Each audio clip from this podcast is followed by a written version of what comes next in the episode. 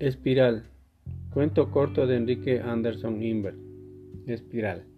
Regresé a la casa en la madrugadita. Ya me caía de sueño. Al entrar, todo oscuro, oscurito, para no despertar a nadie. Caminé de puntillas y llegué a la escalera de caracol que llevaba a mi cuarto.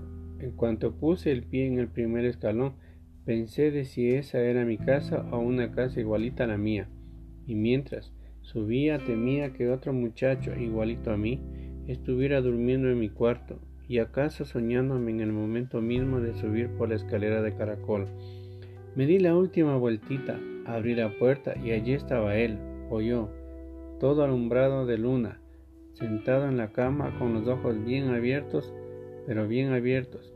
Nos quedamos un instante mirándonos de hito en hito, nos reíamos, sentí que la risa de él era la que también me cansaba en la boca, como un espejo. Uno de los dos era falaz. ¿Quién sueña con quién?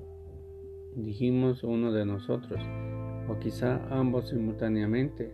En ese momento oímos ruidos de pasos en la escalera de caracol. De un salto nos metimos uno en otro y así pegados nos pusimos a dormir, al ver que venía subiendo, que era yo de nuevo.